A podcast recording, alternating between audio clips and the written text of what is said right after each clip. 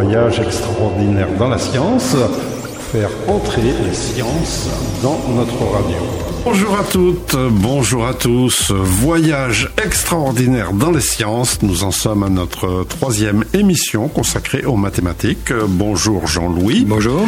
Et nous retrouvons notre invité pour cette série, Jean-Pierre Escoffier. Bonjour Jean-Pierre. Bonjour. Nous avons parlé du développement des mathématiques à Rennes, du grand mathématicien euh, Jean-Paul Benzekri et d'analyse factorielle. Hein. Euh, donc euh, tout ça, nous pourrons le réécouter à satiété puisque vous le trouverez sur les podcasts sur le site de notre radio. Alors aujourd'hui, euh, Jean-Louis, euh, nous allons parler de quelque chose de très mystérieux, la cryptographie. On a déjà évoqué un certain nombre d'applications des mathématiques, mais euh, celle-là est évidemment tout à fait d'actualité puisque chacun sait que en Bretagne, on se préoccupe beaucoup de tout ce qui tourne autour de la cybersécurité et qui a un développement très important d'un pôle en, Bretagne.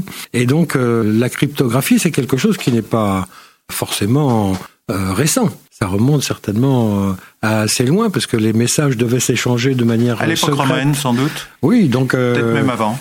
Mais alors les mathématiques dans dans cette cryptographie, elle joue un, rôle central, non? Elle joue un rôle central, mais depuis très peu de temps.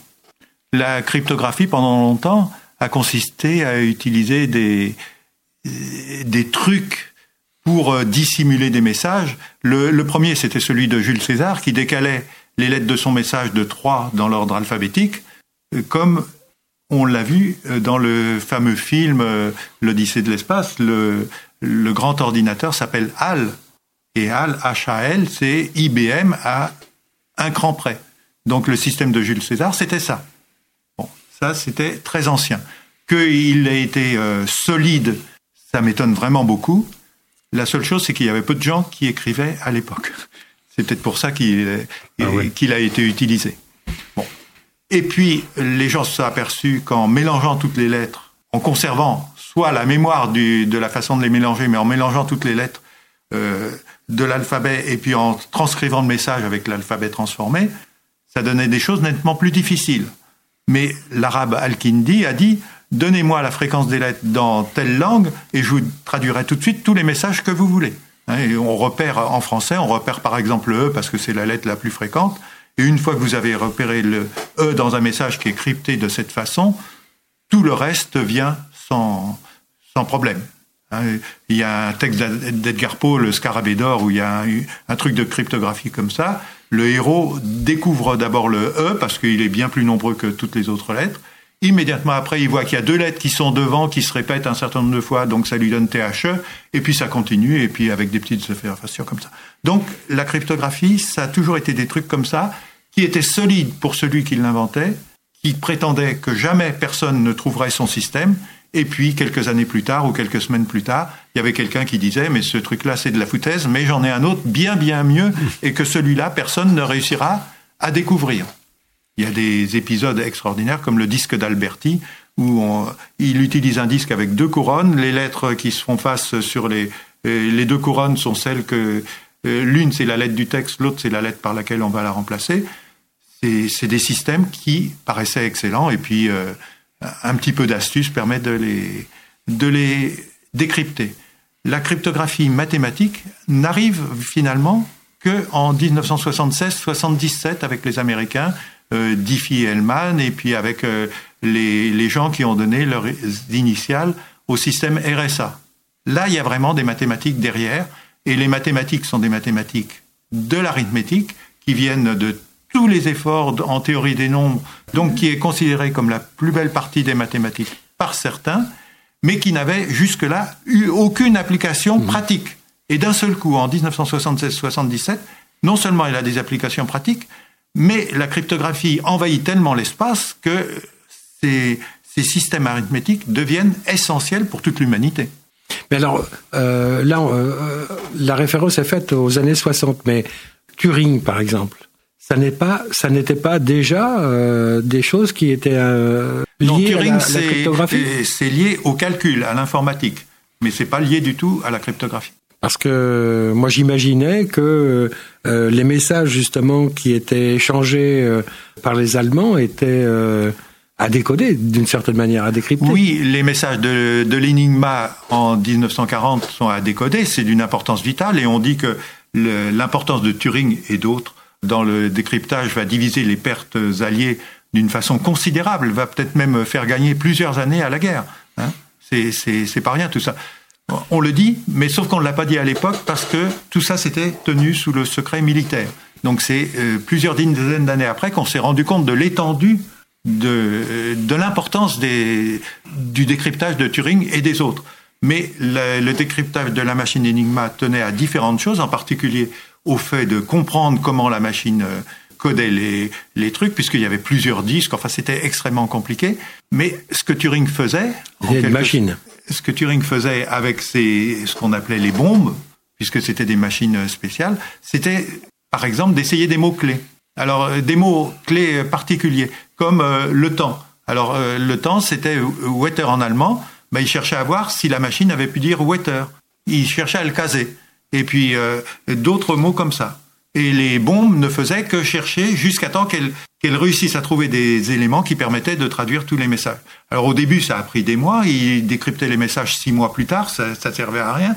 Et puis à un moment, ils avaient tellement bien compris qu'ils décryptaient très très vite. Tout ce qui tourne autour de cette question-là, est-ce que finalement, il y aura toujours du nouveau? Parce qu'il y aura toujours la possibilité que quelqu'un décrypte euh, est-ce que c'est une machine qui est, il va se renouveler en permanence ou est-ce qu'on arrive à des limites? Edgar Poe dans le Scarabée d'or que j'évoquais faisait dire à son héros que toute l'ingéniosité humaine finira toujours par euh, décrypter quelque chose que l'ingéniosité humaine aura conçu. Hein, c'est Baudelaire qui traduit.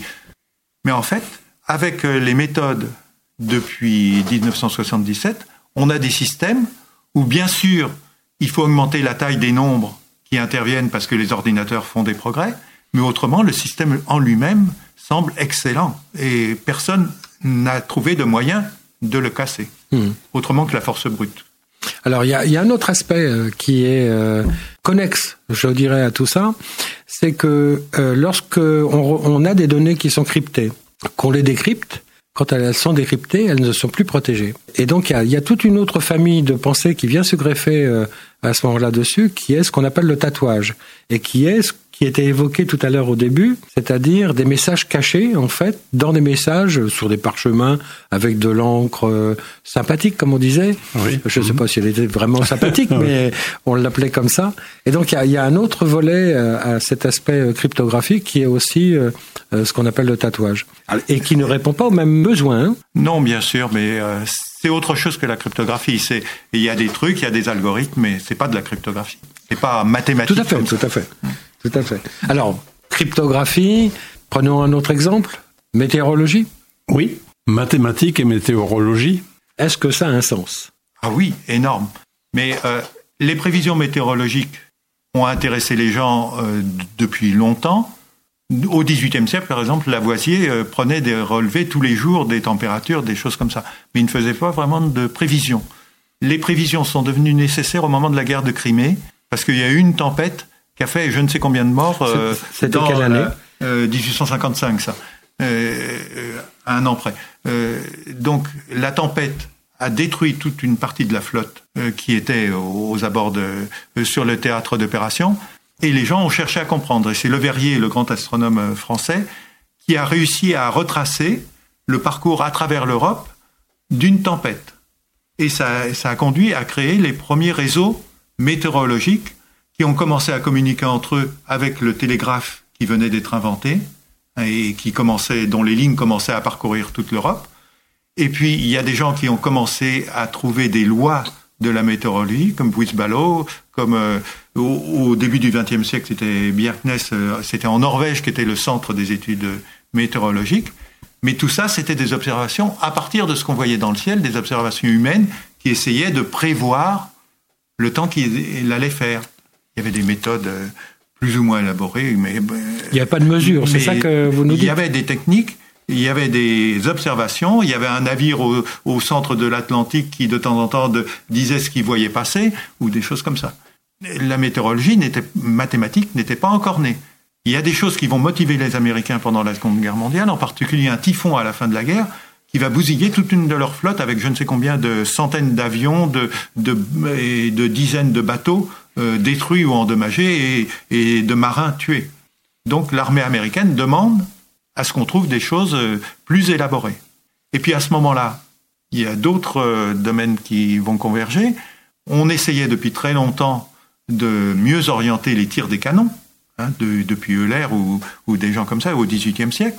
Et puis on essayait de calculer les trajectoires. Et puis on n'y arrivait pas parce qu'on fabriquait sans arrêt des nouveaux matériels, en particulier au début de la Seconde Guerre mondiale, et on n'avait pas de table d'artillerie pour guider suivant l'humidité, suivant le vent, suivant le relief, suivant ceci, suivant cela. On n'y arrivait pas. Et on a construit les premières machines électroniques à partir de ça. Le, le premier ordinateur, sa raison d'être, c'est de construire des tables d'artillerie. Et euh, von Neumann, qui est un des plus grands mathématiciens du XXe siècle, intervient là-dedans d'une façon tout à fait fortuite parce qu'il rencontre une des personnes qui s'occupe de ça sur le quai de la gare euh, d'Aberdeen, et puis il commence à discuter avec.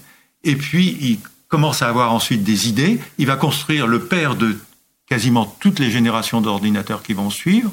Et en 1952, ils vont se réunir à quelques-uns, un groupe de spécialistes, avec le nouvel ordinateur, avec des observations dans les États-Unis, en essayant de calculer. Et ils vont réussir pour la première fois à calculer une prévision à 24 heures. Il y a 12 heures de calcul, je crois, et ensuite la prévision est sur 24 heures. C'est la première prévision météorologique sur ordinateur, et ensuite on sait combien ça s'est développé. Il y a eu les satellites météo qui fournissaient des données, et maintenant les satellites ont des données qui viennent du monde entier. C'est très difficile, très compliqué. Il y a des algorithmes d'abord parce que les données du monde entier n'arrivent pas de partout pareil. Les données sur l'Antarctique sont très rares. Il faut reconstituer des données homogènes sur toute la sphère terrestre, et puis ensuite les traiter, les calculer, et puis faire passer des gens tout de même pour dire euh, oui, l'ordinateur a bien travaillé. Euh, par exemple, la tempête de 87 n'avait pas été vue par les Anglais, alors qu'elle avait été vue par les Français, parce que l'ordinateur n'était pas prêt à dire va y avoir une tempête épouvantable. Et il fallait un météorologue pour le dire. Les mathématiques euh, sont au cœur du sujet, mais il y a aussi un aspect modélisation dedans, c'est-à-dire il y a des hypothèses qui sont construites. Ah, c'est constant, oui, c'est énorme tout ça. C'est un sujet énorme. Ça mélange quoi? Ça mélange euh, la mécanique des fluides, ça mélange euh, des phénomènes physiques euh, extrêmement complexes. Euh... Euh, actuellement, je crois, la modélisation de l'atmosphère tient compte de, de, la température, de l'humidité, de la pression et de tas de choses comme ça.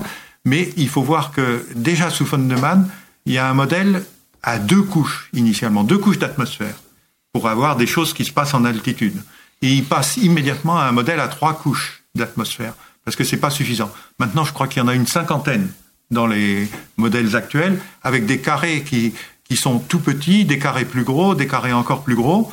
Hein, il y a différents types de grilles pour faire des algorithmes de différentes sortes pour affiner les prévisions. Et l'interaction, je suppose, entre la mer et puis l'air euh, joue aussi un rôle euh, très très important et on peut imaginer d'autres modèles aussi pour les courants marins pour euh, je suis sûr que tout ce que vous dites est dans les problèmes de la météorologie mais je suis pas spécialiste on a pris deux, deux exemples euh, d'applications qui sont des exemples importants aujourd'hui.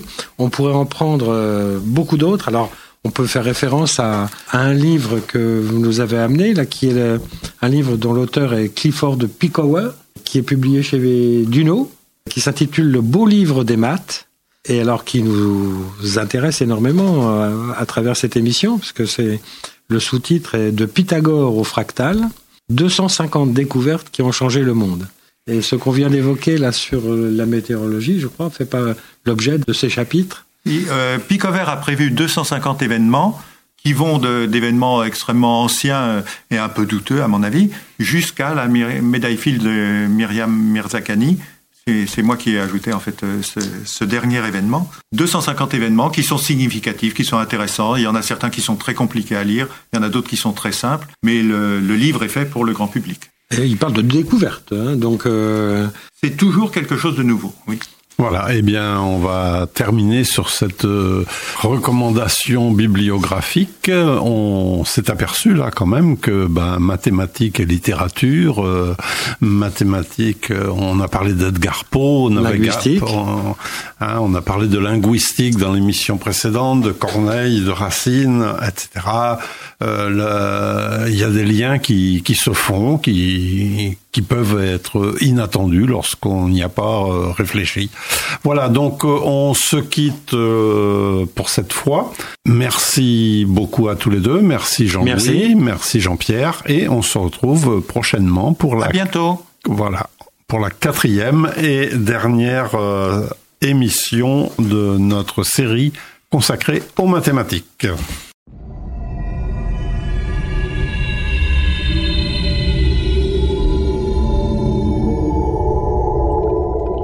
Voyage extraordinaire dans la science, faire entrer les sciences dans notre radio. Bonjour à toutes, bonjour à tous. Nous voici donc réunis pour la dernière émission des voyages extraordinaires dans les sciences consacrés aux mathématiques. Bonjour Jean-Louis. Bonjour Félix. Et donc nous sommes toujours avec Jean-Pierre Escoffier, mathématicien. Bonjour Jean-Pierre. Bonjour à tous et à toutes. Alors nous avons parlé euh, la dernière fois de quelques applications de, des mathématiques, euh, en particulier donc à la, les applications pour la cryptographie, pour la météorologie. Nous avons eu la belle surprise de voir que mathématiques et littérature, mathématiques et histoire sont loin de s'opposer. Tout cela, ça, ça fait plus que bon ménage. Moi, j'aimerais bien qu'on parle un peu des prix, peut-être, euh, parce que ça fait partie de, de ce qu'on entend quand même. Oui, surtout, oui, il y a un prix euh, dont on entend. Alors oui, le, la médaille Fields fait partie euh, de, de ceux qui marquent, marquent la discipline et marquent chaque année la communauté des mathématiciens. Si je peux me permettre, est-ce qu'on n'en parle pas depuis si longtemps que ça? Ça fait une vingtaine d'années que la médaille Fields était à peu près connue des, du, grand, public. Avant, on parlait prix Nobel, prix Nobel et rien d'autre. C'est vrai. Alors, il n'y a pas de prix Nobel en mathématiques, mais il y a d'autres disciplines dans lesquelles il n'y a pas de, de, de, de, prix Nobel. Et on a toujours considéré euh, la médaille Fields comme un peu l'équivalent du prix Nobel. C'est pas tout à fait, je crois, euh, l'esprit, tout à, parce que la médaille Fields couronne des jeunes chercheurs. Moins de 40 ans moins de 40 ans. et alors, on a la surprise quand on, on regarde euh, la liste des lauréats de voir euh, essentiellement des hommes. C'est quand même assez étonnant parce que quand je vais à l'Irmar, par exemple, je monte les escaliers et je vois des portraits de femmes euh, quasiment à toutes les marches. Alors, des noms que je connais pas forcément, bien entendu, mais ça m'interpelle puisque mm. elles seraient quasiment invisibles en mathématiques c'est important de montrer que maintenant, il y a des femmes chercheurs, des femmes chercheurs de très très haut niveau, qui ont, euh, il y en a une qui a eu la médaille Fields euh, il y a quelques années, là, une iranienne. Il y en a une autre qui a eu le prix Abel là, récemment. Ça montre que les femmes font aussi des mathématiques. Mais ça fait finalement relativement peu de temps qu'elles peuvent en faire. Les exemples du 17e, 18e, 19e sont extrêmement rares. Il y avait une sorte de ségrégation par rapport aux femmes euh, euh, dans leur capacité à, à, créer des choses nouvelles, à, à, découvrir des choses nouvelles, des théorèmes, des... Euh... Les femmes ne faisaient jamais de mathématiques, ça ne leur était absolument pas permis, et euh, leur place était dans la famille, au foyer, une place qu'elles occupent avec autant, d'autant plus d'utilité qu'elles ont reçu une éducation plus saine. Ah, C'était en 1880 qu'on disait ça. Et, et, les gens le disaient avec une sorte de certitude. De certitude, c'était tout le monde pensait ça. Tout le monde pensait ça. La bonne bourgeoisie du 19e siècle n'envisage pas que ces filles fassent des études, ça leur pourrirait le cerveau, leur place est au foyer. Oui, mais ça c'est pas seulement c'est pas seulement vrai pour les mathématiques, c'était aussi vrai de manière beaucoup plus générale. C'était vrai pour les sciences. Pour les sciences, oui, oui, elles faisaient un peu de littérature peut-être. Elles avaient le droit de taquiner la muse. Comme disait Broca, qui est tout de même un grand scientifique, puisque l'ère de Broca, c'est l'ère de l'aphasie, il avait étudié tout ça, il disait les femmes sont tout de même inférieures aux hommes, elles ont un plus petit cerveau. Alors bien sûr, il y en a qui disent qu'elles sont très inférieures aux hommes, moi je ne dirais pas ça, je dirais juste un petit peu inférieures. Mais elles ont un plus petit cerveau et pour euh, tout ce qui est le domaine scientifique, elles sont vraiment pas compétentes. Donc ça, c'est des paroles de Broca que tu reprends là. Hein. c'est pas, oui. ce sont pas les tiennes. Euh, pas vraiment. Non. Alors, est-ce que, est à partir de quel moment les choses ont changé? Eh ben, autour de 1900, les choses changent. D'abord, il y a quelques mathématiciennes remarquables. Hein. Il y a Sofia Kovalskaya, ou il y a, eu Sophie Germain avant. Et, il va y avoir Éminotaire, et puis quelques autres. Il y a Marie Curie, euh, qui est pas mathématicienne, mais ça fait rien. Mais les choses changent très lentement. Et puis il y a la guerre de 14 qui arrive, et après la guerre, on s'aperçoit que euh, ben, on a peut-être besoin des femmes pour euh, occuper des, des, postes que les hommes occupaient avant. Et des postes de responsabilité. Mais euh, qu'on ne se trompe pas, le, on dit toujours que c'est Camille C qui a fait rentrer les, les filles au lycée. Oui, il les a fait rentrer en 1880, mais dans des conditions particulières, c'est-à-dire qu'elles n'avaient pas accès aux mêmes études que les garçons, et en particulier, elles n'arrivaient pas au bac et au bac scientifique. C'était des, études sur la ménagère. Hum. Ah oui, et je crois bien même aussi qu'elles ne pouvaient pas rentrer à l'université, non? Ça, euh, ça se discute. Il y a eu des, femmes qui sont rentrées à l'université, en particulier pour les études de médecine, dans les fin, des, fin du 19e. Alors aujourd'hui, quelle est la situation finalement entre les hommes et les femmes euh, dans le domaine des mathématiques? Est-ce que un équilibre est en train de se, se créer? Comment est-ce qu'on Sans doute, mais ça met du temps. Parce que dans d'autres disciplines qui sont des... Alors par exemple en médecine, on sait qu'elles sont très présentes. Or la sélection en médecine se fait sur les mathématiques en particulier. Euh, elles sont très présentes en biologie. Je mettrai un bémol pour la sélection par les mathématiques. J'ai vu des sujets de mathématiques qui sont aberrants. Il faut réciter tout par cœur. Donc là, euh, euh, on ne demande pas des compétences de mathématiques du tout. C'est un scandale. Alors, on les retrouve quand même en biologie, on les trouve en économie, etc. Mais dans des disciplines euh, plus proches de, euh, de mon domaine en particulier, elles sont, elles restent relativement minoritaires en physique, en chimie, et je pense quand même en, mathématiques aussi. Euh, pour quand on regarde au CNRS, quand on regarde à l'université, les postes importants occupés par les femmes, c'est 10-15% maximum. Or, Maintenant, et ça n'a pas bougé depuis 20 ans. Ah. Pas bougé. Or, il n'y a aucune raison qu'elle ne soit pas capable de faire aussi bien dans cette discipline-là comme dans d'autres. Peut-être qu'elle tienne plus à d'autres choses que les hommes, euh, c'est possible. Mais en tout cas, c'est comme ça actuellement. Et ça ne bouge pas. On a parlé des prix, on vient de parler des femmes en, en mathématiques, mais il y a d'autres prix. Alors moi, je pense à ah, je pensais au prix Gauss. Euh, il y avait, il y a, il y a, mais il y a un autre grand prix que. Il y a le prix Wolf. Euh, il y a, il y a, plusieurs très très grands prix. Et il y a un grand prix qui a été créé il y a une vingtaine d'années sur le modèle du prix Nobel, avec un nom qui va très bien avec Nobel, c'est le, celui du mathématicien Niels Abel, qui est un type euh, extraordinaire des années 1800-1830. Qui est allemand Norvégien. Norvégien. Il est mort de tuberculose en avril 1830, je crois, avec sa fiancée à ses côtés. C'était absolument tragique, j'en pleure, euh, j'en pleure encore.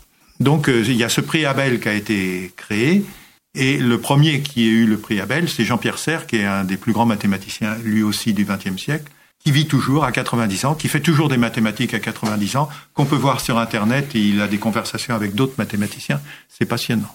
Alors il y en a un autre que, qui fait partie de ceux que nous connaissons tous les deux, euh, qui s'appelle euh, Yves Meyer, qui est à l'Académie des sciences, euh, qui a reçu le prix Abel cette année ou l'année précédente, je crois l'année euh, en, en 2018, je crois, euh, qui est un, on revient à un autre débat que nous avons eu précédemment, qui est un mathématicien qu'on pourrait dire euh, appliqué, qui a été je vois connu et reconnu euh, à travers euh, la théorie des, des, ondelettes en particulier, mais pas seulement. Parce que la théorie des ondelettes, c'est une merveille euh, mathématique qui sert absolument partout.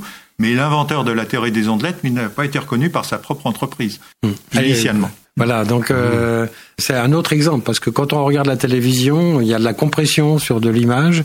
Ben, les ondelettes permettent de faire euh, de la compression, même si les temps de calcul milite souvent pour aller vers de la transformée de Fourier, qui est quand même un autre grand monsieur du point de vue des du traitement du signal, du traitement d'image. Euh, Joseph Fourier, c'était un type, euh, c'était pas le plus grand mathématicien du monde, mais son idée de décomposer tous les signaux en, en somme de, de sinusoïdes est, absolument extraordinaire et porteuse d'avenir. On dit par exemple que les ordinateurs dans les années 70, quand ils faisaient des calculs et des algorithmes, la moitié du temps de calcul était basé sur des algorithmes qui venaient de Fourier. C'est tout de même extraordinaire. On ne se rend pas compte que des mathématiciens peuvent transformer comme ça la vie, notre vie de tous les jours, de cette façon. Oui, alors ça c'est un message qui, qui peut être aussi très important, c'est qu'en fait, on vient de parler beaucoup des mathématiques, dans les applications que l'on connaît, il y a aussi beaucoup de traitement du signal, hein, donc euh, qui me rapproche euh, un peu. Mhm. Mais en fait, donc tout ça euh, c'est Fourier hein, derrière. Oui, c'est essentiellement. Mhm. Et donc les liens comme ça se font aussi entre disciplines. Il est assez étonnant d'ailleurs. on a parlé euh, l'autre jour de, l'analyse factorielle, de, de, voir que l'analyse factorielle a trouvé des applications partout, y compris en traitement du signal, y compris en traitement d'image. Y compris en euh, médecine, par exemple. Y, compris dans des, dans, des champs complets, euh, la médecine, la biologie, etc. Et Pour la médecine, on parlait de Fourier, dans les IRM, l'analyse de Fourier est essentielle. Tout à fait. Euh, là, on va retomber sur des algorithmes de reconstruction d'images, de formation d'images, etc. Alors, il y a, y, a, y a, euh, aussi quelque chose. Avant de parler, peut-être euh, d'évoquer un, un, message, peut-être pour pour les jeunes qui nous écoutent et les et les moins jeunes aussi. Hein, on apprend toujours à tout âge. Il y a la notion de beauté dans les mathématiques, dans ces espaces abstraits que on manipule des fois. Dans aussi la belle démonstration, la, la, la démonstration la plus remarquable d'un théorème donné. Euh, est-ce que cette notion de beauté, quand on est mathématicien, moi je ne suis pas mathématicien, hein, est-ce que cette notion de beauté, on la vit vraiment C'est-à-dire, euh... bah, on, on, la vit surtout en lisant euh, ce qu'ont fait les mathématiciens anciens quand ils font rencontrer des choses a priori sans sans aucun lien et puis que d'un seul coup on s'aperçoit que des deux il y a une coïncidence, quelque chose qui naît, des résultats merveilleux qui naissent on est ébloui. Et tout mathématicien a cette notion de beauté dans son domaine, dans d'autres. Maintenant, créer soi-même la beauté, c'est nettement plus difficile que l'admirer chez les autres. C'est un peu le problème de, tous les créateurs. Ça, on pourrait en dire, je pense, Jean-Louis, vous qui êtes euh, aussi, euh, en, même temps qu'un scientifique, vous êtes écrivain, vous êtes poète. Il y, a, il y a, une sorte d'attraction euh, et, et d'émotion. Ça, euh, on parle de beauté, mais beauté, ça peut paraître un peu froid. Ça peut, mais il y a, il y a aussi l'émotion de, que l'on atteint quand on arrive au bout de quelque chose. Euh, et ça peut être une démonstration, ça peut être beaucoup de choses. Mais euh, ça existe aussi. Ce que je voulais que Jean-Pierre nous dise, c'est que ça existe aussi, c'est vécu aussi en mathématiques. Je pense, comme, en plus, comme ailleurs. pour rassurer les gens, que quand la notion de beauté naît chez un mathématicien devant un résultat, ce résultat trouvera un jour, c'est peut-être pas demain, c'est peut-être dans un siècle, mais trouvera un jour des applications importantes. Mhm. Alors, pour euh, nos auditeurs, donc euh, qu'est-ce qu'on pourrait dire pour des jeunes? On a juste effleuré ce sujet euh, au tout début de nos, nos échanges. Est-ce que il faut pas avoir peur? Il faut avoir de la curiosité? Il faut se dire que rien n'est impossible.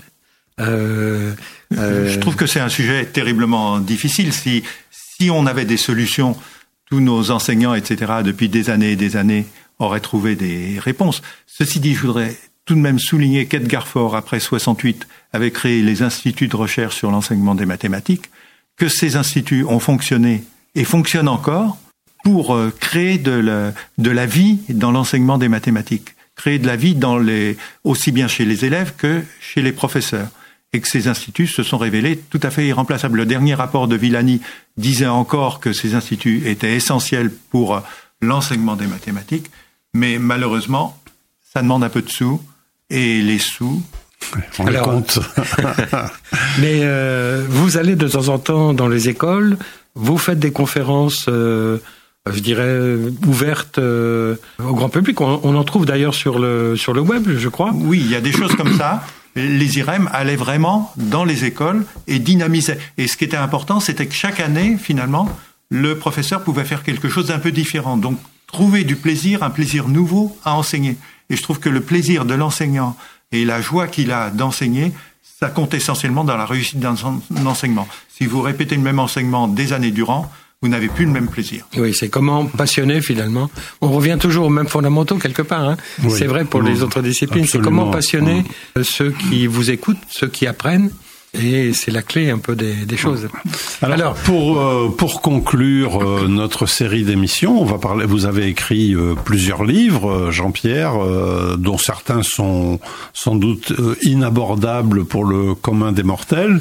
On va parler d'un de vos livres, Petite histoire au pluriel des mathématiques. C'est paru chez Duno et vous en êtes l'auteur. Alors, vous pouvez nous en dire quelques mots pour bah, le il est très ambitieux parce qu'il voudrait toucher tout le monde, il voudrait être grand public et tout, et puis en même temps, il voudrait décrire la beauté des choses.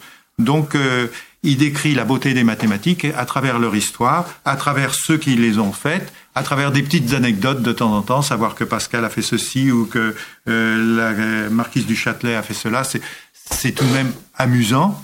Et puis en même temps, ils disent ce que les gens ont fait et on se rend compte de, de toute la trajectoire, de toute l'accumulation, de toute l'ampleur du mouvement des mathématiques jusqu'à nos jours. Maintenant, euh, il faut savoir qu'il y a une centaine de milliers de mathématiciens dans le monde, qu'il y a une centaine de milliers de résultats, peut-être pas tous intéressants, mais une centaine de milliers de résultats qui sont euh, démontrés chaque année. Il y a des tas de textes de toutes sortes. Les mathématiques servent partout. Bon, j'essaie de rendre compte de ce mouvement, de ce fourmillant, de cet enthousiasme. Alors, il est illustré de photos.